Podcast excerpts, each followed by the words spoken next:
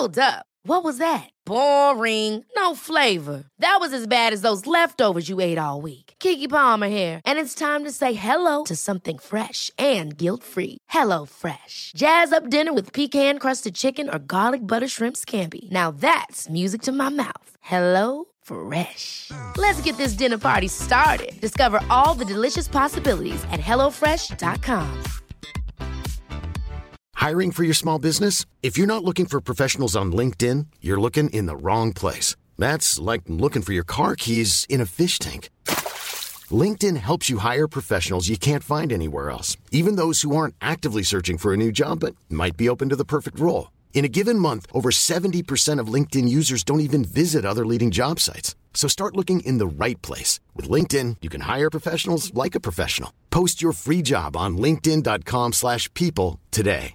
Quality sleep is essential. That's why the Sleep Number Smart Bed is designed for your ever-evolving sleep needs. Need a bed that's firmer or softer on either side? Helps you sleep at a comfortable temperature? Sleep Number Smart Beds let you individualize your comfort so you sleep better together. JD Power ranks Sleep Number number 1 in customer satisfaction with mattresses purchased in-store. And now, save 50% on the Sleep Number limited edition Smart Bed for a limited time. For JD Power 2023 award information, visit jdpower.com/awards. Only at a Sleep Number store or sleepnumber.com.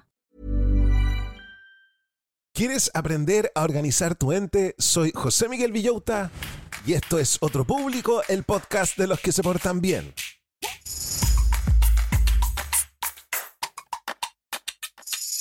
Hola, de podcast. ¿Cómo están brochachos? ¿Cómo están brochets? Yo aquí realmente espectacular, regio, estupendo, sintiéndome increíble. Muy contento porque el día de hoy vamos a hablar de cómo organizar nuestra mente con tanta información que hay hoy en día. Oye, si nosotros no nacimos para que nos bombardeen con tanta información, con tanta tentación, basta. Tanto que estudiar, tanto videojuego que jugar, tanta serie que mirar, tanto podcast que engullir, ¿qué hago? Hoy día vamos a revisar un libro que se llama La mente organizada de Organized Mind, escrito por Daniel Levitin. El libro nos va a ofrecer estrategias, se muere en lo fácil, se muere en lo simple, de cómo nuestro cerebro puede manejar esta sobrecarga de información en la era digital. Levitin argumenta que nuestro cerebro no está diseñado para manejar la cantidad de información que tiene que manejar hoy en día. Esto nos lleva a la fatiga mental y a la toma de decisiones pobres. El libro nos va a dar estrategias basadas en la neurociencia para organizar mejor nuestra vida, mejorando nuestra toma de decisiones y reduciendo el estrés. Para que no estés tomando decisiones padres. Daniel Levitin es un psicólogo cognitivo, neurocientífico, escritor, músico y productor musical canadiense, mira. Además de su carrera académica, Levitin ha trabajado como productor musical y consultor para Steely Dan y Stevie Wonder. ¿Qué te creí? Como siempre, les recordamos que la parte informativa de nuestro podcast es absolutamente limpia para que la escuchen con los adolescentes. Los adolescentes tienen que escuchar esta información para que los padres con los hijos escuchen este podcast en el auto y puedan conversar. Pero hoy día tenemos nuestra sección La Cultura Basura. Esa parte es para adultos, esa parte va al final. Así que yo les voy a avisar cuando padres tienen que pagar el podcast, ¿ok? Para que estemos tranquilos y estemos cómodos. Comencemos inmediatamente con el libro, Cómo organizar nuestra mente.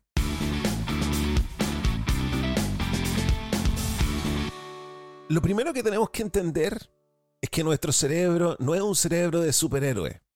Nosotros hemos logrado cosas de superhéroe, hemos llegado a la luna, hemos construido la internet, hemos descifrado el genoma humano, pero nuestro cerebro solo puede concentrarse en un número limitado de estímulos a la vez, no podemos más. Y tenemos que respetar este sistema de concentración porque este sistema de concentración sostiene la organización de nuestro cerebro. Este sistema de concentración que nosotros tenemos que respetar procesa la información de nuestro cerebro. El problema es que hoy en día estamos llenos de estímulos. Estamos como tontos todo el día, estimúlenme, estimúlenme, estimúlenme. Hay, además hay estímulos pero a destajo. Estamos tratando mal nuestro cerebro porque nuestro cerebro evolucionó para concentrarse en una sola cosa a la vez. Nuestro cerebro, te lo voy a poner de otra manera, está hecho para funcionar mejor con menos cosas. No hay que sobrecargarlo. Y aquí pónganme atención porque después les voy a poner un súper buen ejemplo que les va a quedar claro.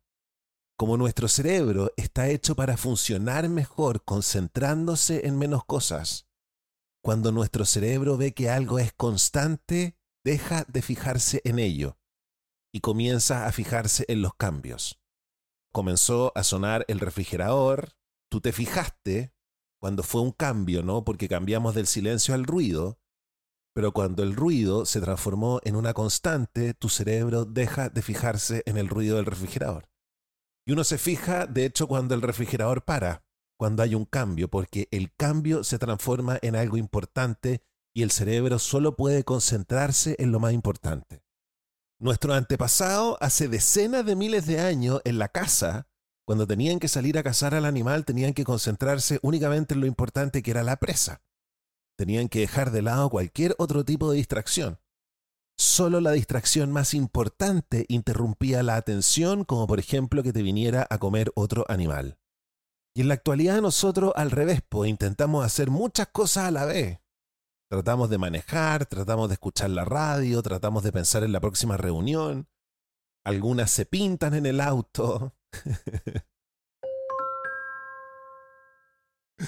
Aquí otro ejemplo de cómo el cerebro se concentra en los cambios, porque los cambios es lo más importante. Cuando estáis manejando y de repente te das cuenta de que la carretera se puso irregular, y te das cuenta de que la carretera se puso irregular a pesar de que no estabas pensando conscientemente de que la carretera estaba plana y suave. El cerebro nota el cambio irregular porque el cambio irregular es diferente y es peligroso. El cerebro no nota el camino plano e inofensivo. ¿Para qué? ¿Para qué me voy a fijar en eso si me puedo concentrar en solo pocas cosas y esto está bien, esto es constante? ¿Cuál es el gran meollo de todo esto? Debido a que nuestros cerebros no están equipados para hacer frente a esta avalancha de información al que lo sometemos todos los días, hoy en día lo que nosotros terminamos haciendo es poner nuestro sistema de atención bajo estrés. Una manera de quitarle carga a nuestro sistema de atención es simplificar nuestras decisiones. Hoy día estamos rodeados cada vez de más información, information overload. Esto nos obliga a tomar más y más decisiones. Y la pregunta es cómo hacerlo si evolucionamos para procesar una sola idea a la vez. Pero nosotros podemos manejar esta avalancha de información enfocando nuestra atención. Y para eso deberíamos encontrar atajos y formas de simplificar nuestra toma de decisiones. Y el autor nos dice que la forma más simple de simplificar nuestra toma de decisiones es ponerle precio a cada una de nuestras decisiones. Es pensar en el valor monetario de cada una de estas decisiones. Y esto tiene que ver porque el dinero es el equivalente a nuestro sustento y nuestro sustento es el equivalente a nuestra supervivencia, por ende es extremadamente importante. Entonces, de ahora en adelante, cuando te enfrentes a una decisión, podrías tener la política de siempre pensar en cuánto te cuesta. Chao, se acabó. Déjenme seguir trabajando. Ejemplo de cómo tu cerebro simplifica la toma de decisiones fijándose en lo más importante. Estás en una calle concurrida y tu perro se escapa. Tu cerebro automáticamente desvanece todos los detalles innecesarios. El atajo es enfocarse en cosas que son del mismo porte y del mismo color que tu perro. Ejemplo de cómo tomar una decisión difícil. Una decisión difícil, pongámosle dinero. Gastar dinero para algo que me va a hacer bien. Decisión difícil, gastar dinero para algo que va a facilitar mi vida. Esas son las que más complican.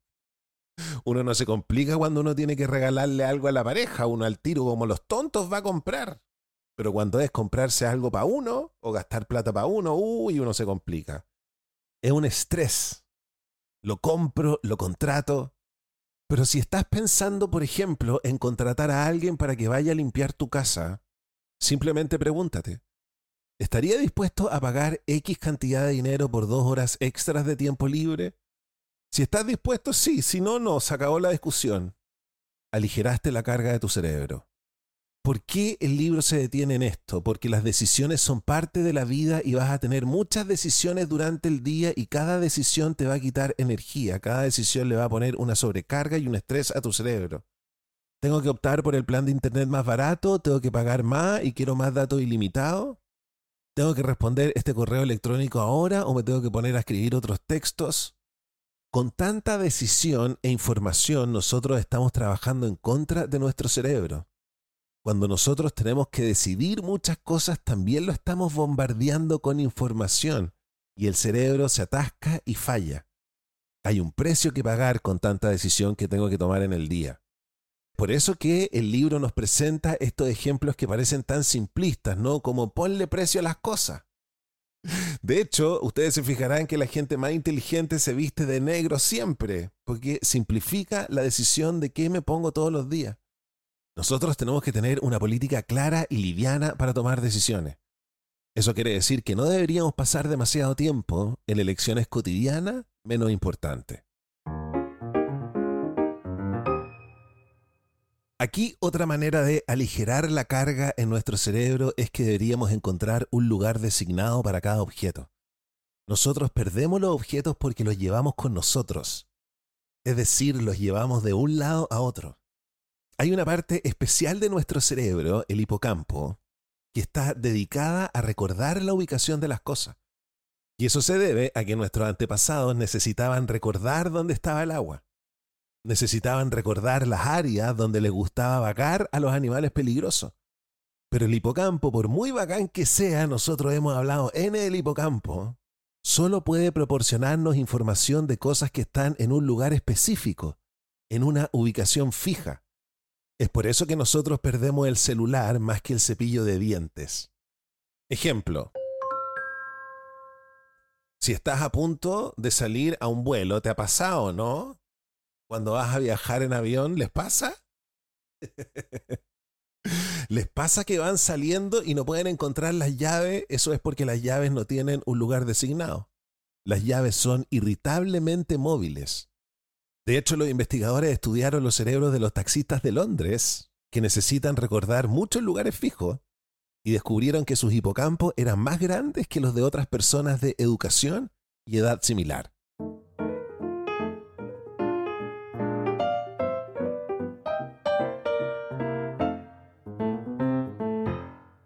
Otra manera de aliviar la carga de nuestro cerebro es que deberíamos organizar nuestras ideas afuera de nuestra cabeza, es decir, tenemos que escribir todo en papel o en una aplicación de nuestro teléfono. Nuestros cerebros nuevamente evolucionaron para concentrarse en una sola cosa a la vez. Y cuando yo anoto las ideas, las saco de mi cabeza. Mi cabeza queda con menos cosas, me puedo concentrar en esas menos cosas, idealmente en una sola escribir nuestras ideas es una forma efectiva de organizarlas. Todos cuando los que somos más viejos, de repente gastábamos plata y nos comprábamos tarjetas de estudio y hacíamos tarjetas de estudio y nos iba súper bien en la prueba. ¿Qué hacemos con nuestra lista de tareas pendientes? Si hay algo que lo puedo hacer de inmediato, lo hago de inmediato, así lo saco de mi cabeza. Y si la tarea lleva más de dos minutos para completar, la escribo, la saco de mi cabeza. Otra forma efectiva de aligerar nuestra carga mental es organizar nuestros pensamientos escritos en categoría, porque nuestro cerebro está entrenado para categorizar. Ejemplo. Si yo veo un objeto volador con pluma, para mí es un pájaro, lo pongo en la categoría de pájaro. Podría ser un águila, podría ser un colibrí, podría ser un picaflor, pero es más fácil para nuestro cerebro colocarlo en esta categoría más amplia, en lugar de identificarlo específicamente. Suponte que te asignan un proyecto en el trabajo. Empiezas a pensar en muchas ideas, pensamientos de cómo lo voy a hacer. La mejor manera de lidiar con eso es sacarlo de tu cabeza y escribirlo. Después puedes recoger tus notas y luego ordenarlas bajo distintas categorías. Uno podría estar en el auto y de repente recordar que uno le tiene que comprar un regalo a la abuela, y yo podría no anotar, pero mantener tanta de esa información en nuestra cabeza es abrumante. Yo podría estar todo el día recordándomelo continuamente, gastando energía, preocupándome de qué pasa si me olvido de comprarle el regalo a mi abuela. Chuta, ojalá no se me olvide. Pero la pregunta es, ¿por qué pasar por todo esto si puedo sacarlo de mi cabeza y lo puedo anotar? Incluso le puedes poner un recordatorio a tu aplicación, así de tanto lo sacas de tu cabeza. Que el teléfono te recuerde, no tú. De esta manera, si sacas tus pensamientos de tu cabeza y los organizas, puedes mantener tus ideas asequibles.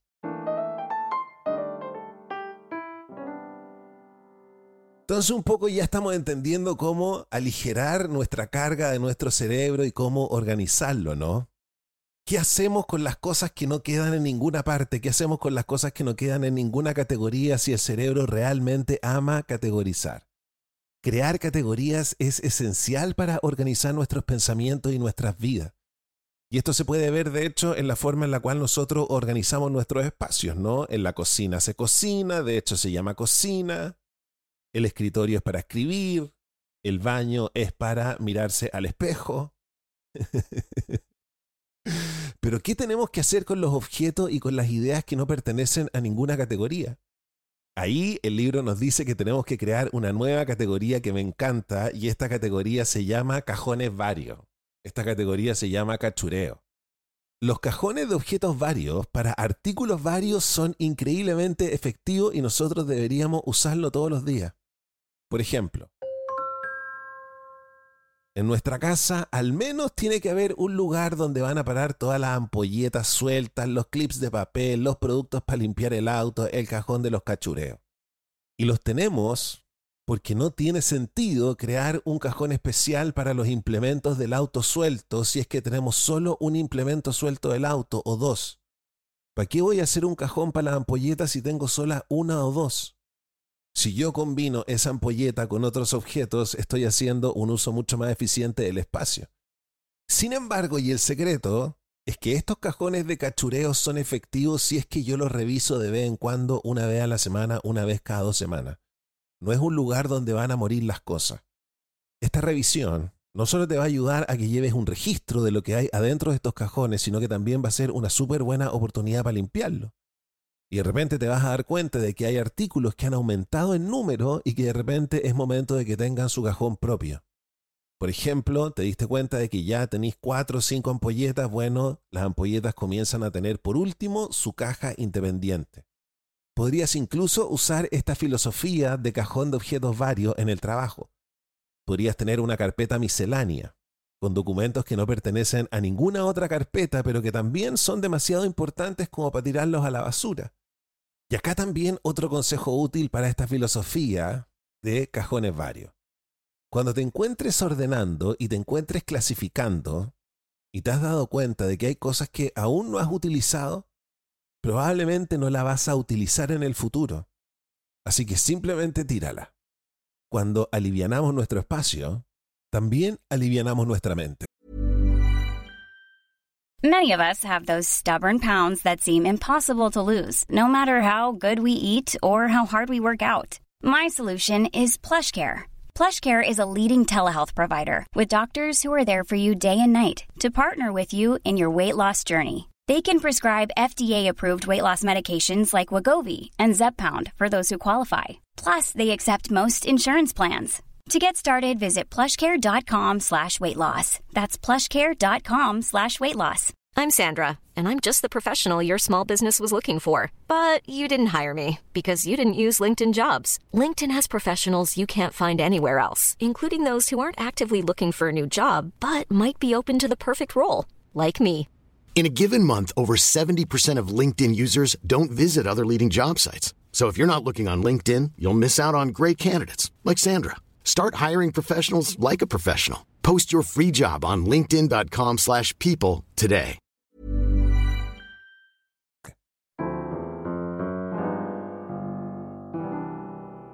Y vamos a terminar la revisión de las ideas principales de nuestro libro del día de hoy diciendo que deberíamos reservar tiempo para recargar energía. Así nosotros podemos aumentar nuestra productividad para más tarde. Todos sabemos que somos más productivos después de una súper buena noche de sueño. El sueño es donde ocurre el mantenimiento y el cuidado de esta gran casa antigua que es nuestro cerebro. Mientras nosotros dormimos, nuestros cerebros están trabajando duro. Nuestros cerebros están procesando nueva información del día que acaba de terminar. La están integrando en nuestro conocimiento existente. Y es por eso que es dos veces más probable el resolver un problema después de que nosotros lo hayamos consultado con la almohada. Muchas empresas han descubierto que la productividad de sus empleados aumenta cuando se les anima a recargar sus baterías. Ejemplo. A menudo nosotros estamos tentados a quedarnos despiertos hasta la madrugada solo contestando un correo electrónico más o solo viendo un capítulo más de esa serie de televisión. Pero las memorias, los problemas y las ideas a menudo aparecen en nuestros sueños. Y debido a eso somos más propensos a resolver un problema una vez que hemos dormido en el problema. De hecho, investigaciones encontraron que estudiantes que trabajaban en un problema rendían mejor después de una noche de sueño que los estudiantes que se habían quedado en vigilia. En otras palabras, nosotros estamos mucho mejor yéndonos a dormir y empezando de nuevo por la mañana que tomando una bebida energética en la noche e intentando resolver ese problema de estadística o quemando otros 10 correos electrónicos antes de la medianoche. En la consultora Ernst Young descubrieron que 10 horas de vacaciones extras aumentaron la productividad en un 8%, 10 horas. Entonces, el mensaje del día de hoy es que escribir cosas, categorizar, utilizar esta filosofía de cajones de objetos varios, estas son cosas que el cerebro realmente ama hacer, porque ayudan a reducir el número de cosas en las cuales el cerebro está trabajando en un determinado momento. Lo que hemos revisado el día de hoy son consejos, pero son consejos de cosas que al cerebro le gustan. Por eso funcionan. Pero también hay otras cosas que el cerebro ama y necesita para mantenerse en forma y eso es dormir. Así que cuida tu cerebro, dale algo de amor, trátalo bien y repáralo de vez en cuando para que pueda manejar todo lo que le arrojes.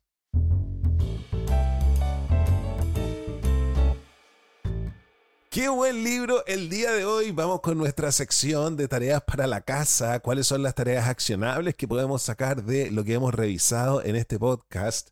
El ranking de tareas para la casa. ¿Qué tareas estarán en el número uno, número uno, número uno, número uno, número uno? Número 10. Mantén un cajón de objetos varios en la casa y en el trabajo para los artículos que no parecen pertenecer a ninguna categoría. Número 9. Revisa regularmente tus cajones de objetos varios para mantener un registro de lo que hay en ellos y limpiarlos. Número 8. Si encuentras objetos que han crecido en número en tu cajón de objetos varios, dale su espacio propio de almacenamiento. Número 7. Si desarrollas un nuevo interés o hobby, revisa tu cajón de objetos varios para ver si hay objetos que podrían ser útiles para tu nuevo punto de interés. Número 6. Escribe tus ideas tan pronto como las pienses para ayudar a organizar tus pensamientos. Número 5. Si tienes una tarea que puedes completar de inmediato y que te llevará menos de dos minutos, hazla en ese mismo momento. Número 4. Si una tarea te lleva más de dos minutos para completar, escríbela para hacerla más tarde. Número 3. Organiza tus pensamientos en categorías para ayudarte a mantener tus ideas organizadas y asequibles. Número 2. Encuentra un objeto designado para cada objeto que uses con frecuencia para evitar perderlos. Y número uno, reserva tiempo para descansar y dormir bien, para así mantener tu cerebro en forma y aumentar tu productividad.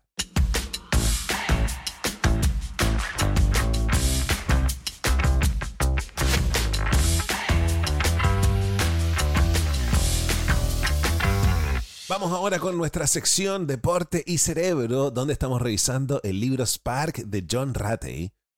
Este libro que explora la relación entre el ejercicio físico y la salud mental. Hemos hablado N sobre cómo Ratey sostiene que los medicamentos antidepresivos como el Prozac y otros inhibidores selectivos de recaptación de serotonina, estos ISRS, aunque son útiles, no son una solución universal. Estos medicamentos pueden tener efectos secundarios significativos. Por ejemplo, tienes problemas sexuales, tienes dificultades si es que quieres interrumpir su uso.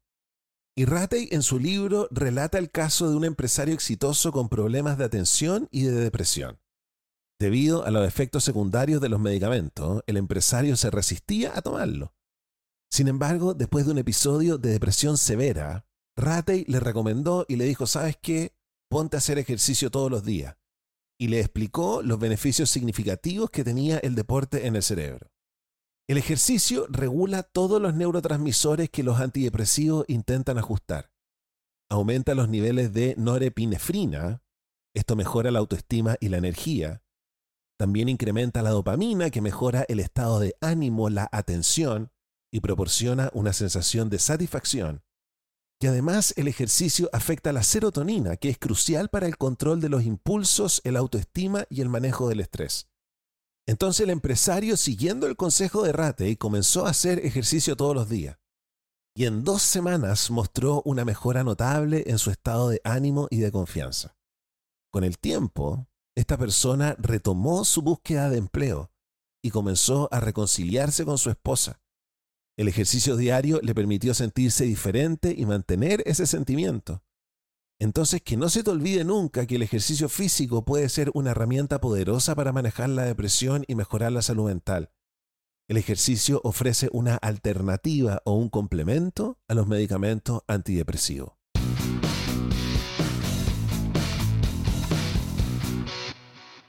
Chicos, y de esta manera estamos terminando la parte informativa de nuestro podcast. Espero que hayan aprendido algo. Si te gustó lo que escuchaste, si la campanita te hizo tilín, te voy a pedir que levantemos nuestras manos y le tiremos toda la buena onda a los patrones y a los propinistas que me ayudan a financiar este podcast. Patrones y propinistas que tengan el mejor regaloneo en estos próximos siete días, que les vaya súper bien en la pega de ahora en adelante, que la comida esté exquisita porque gracias a los aportes que ustedes hacen de manera absolutamente desinteresada, nosotros podemos tener este punto de encuentro por lo menos tres veces a la semana. Así que muchas gracias patrones, muchas gracias propinistas. ¿Quiénes son los patrones? ¿Quiénes son los propinistas? Los patrones son personas que se suscriben a Patreon y me dan tres dólares todos los meses para que yo así pueda tener un presupuesto y pueda cumplir el sueño de pagarme un sueldo. Estoy trabajando en esto 100%, así que muchas gracias patrones. Y los propinistas son personas que no se pueden comprometer con 3 dólares todos los meses y de vez en cuando me tiran luca y media. Me llegaron unas lucas y media esta semana. Muchas gracias, propinista. Todo me ayuda para sacar adelante este proyecto.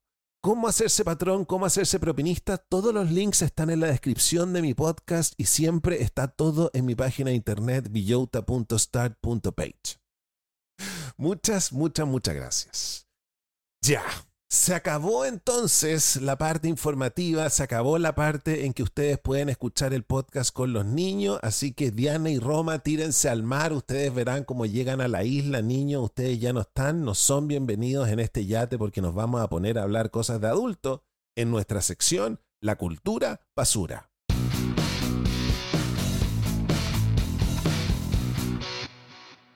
Estamos revisando en nuestra sección La cultura basura este libro realmente horrible que se escribió en los 90, un libro horrible que es tan hermoso que es para matarse de la risa. El libro se llama The Rules, es un libro sobre cómo encontrar marido y es extremadamente conservador.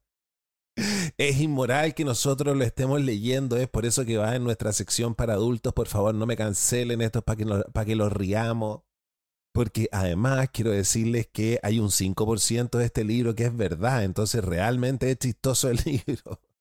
¿Cuáles son las reglas para encontrar marido? Hemos visto que las reglas son eh, no le hable a los hombres, no mires a los hombres. Yo no sé cómo vamos a encontrar marido sin hablar, sin mirarle a los hombres.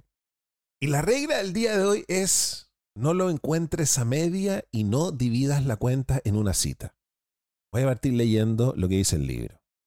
A los hombres les encanta el desafío. Por eso practican deporte, luchan en guerra y lideran empresas. Que son cosas de hombre, ¿cachai?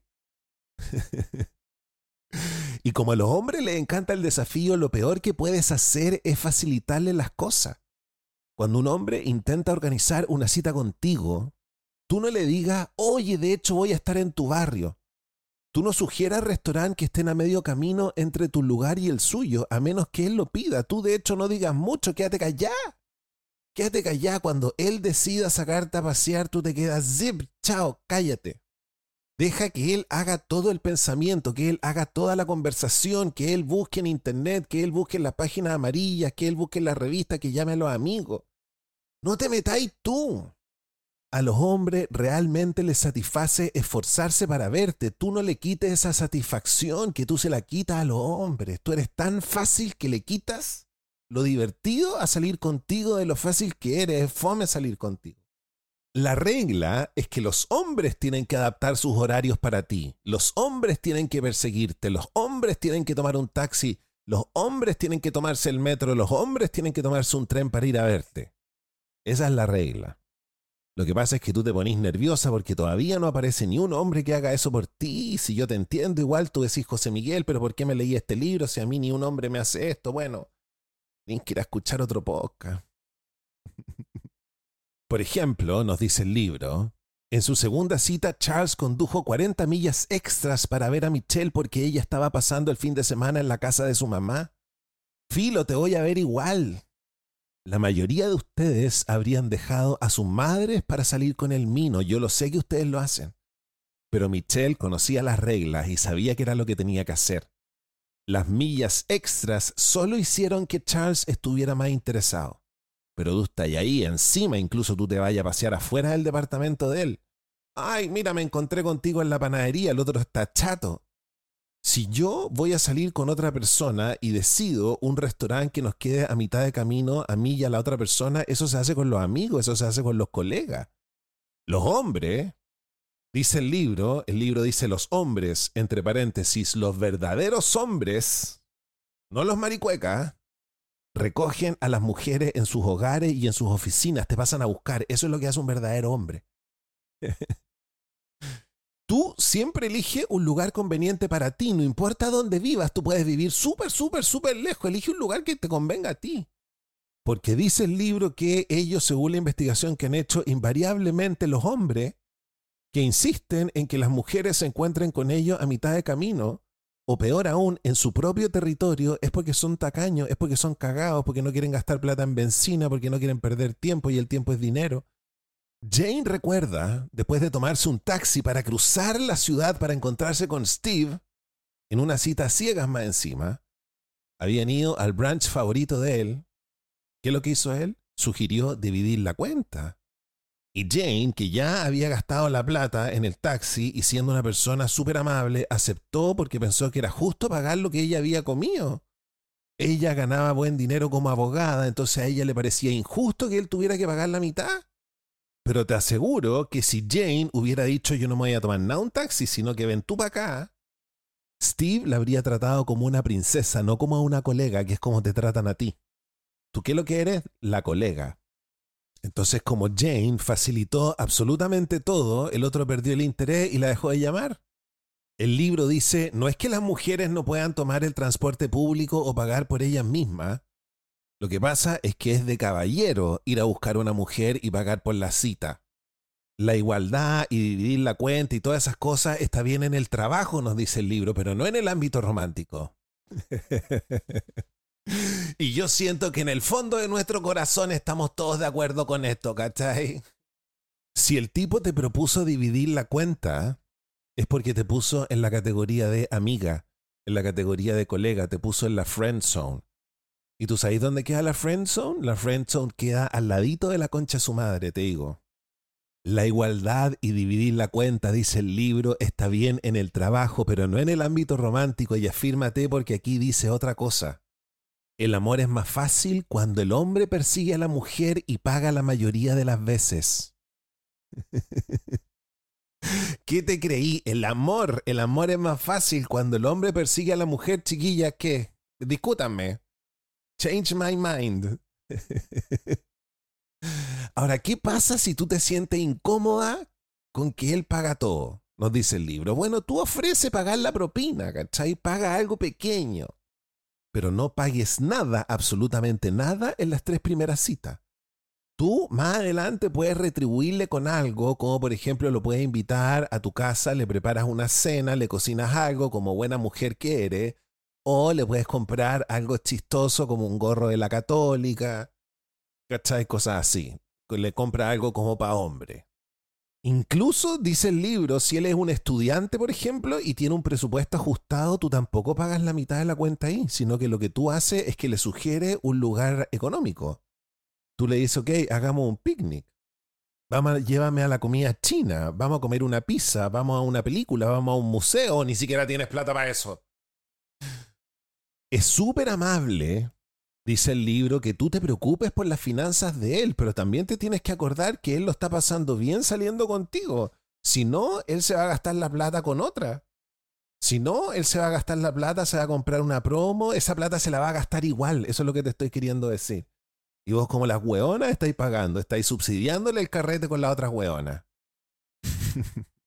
él disfruta invitándote a salir, él disfruta pagándote, él disfruta eh, corriéndote la silla. ¿Por qué privarlo de que él se sienta caballeroso? De hecho, tú tienes que recompensarlo y tienes que ser agradecida. Tú eres una malagradecida. Da las gracias, sé cortés de una vez por todas, no critiques el lugar, no critiques la comida, no critiques el servicio. Incluso si son realmente malos, quédate callada, sé positiva. Busca lo bueno en todo. Conocemos, dice el libro, a un hombre que quedó aún más enamorado de una chica en su segunda cita, porque ella no se quejó cuando él no pudo recordar dónde había estacionado el auto en un partido de fútbol. Ella se quedó callada, ella sonrió, el imbécil llevaba media hora que no encontraba el auto, la otra lo único que quería era irse a su casa a dormir, el otro como un estúpido, y no se quejó, y él quedó enamorado de ella. Ese es el hombre que tú quieres para casarte. Mientras él buscaba el coche, él pensaba, qué gran chica es ella. Muchas cosas pueden salir mal en una cita especialmente cuando un chico está tan ansioso por impresionarte que termina cometiendo errores. Nunca use estos errores para hacerlo sentir mal. En su lugar, observa todo el esfuerzo y el gasto que él está invirtiendo en la cita. Ser comprensiva podría marcar la diferencia entre ser solo otra cita y ser su futura esposa. Pero para eso, tenéis que ser comprensiva.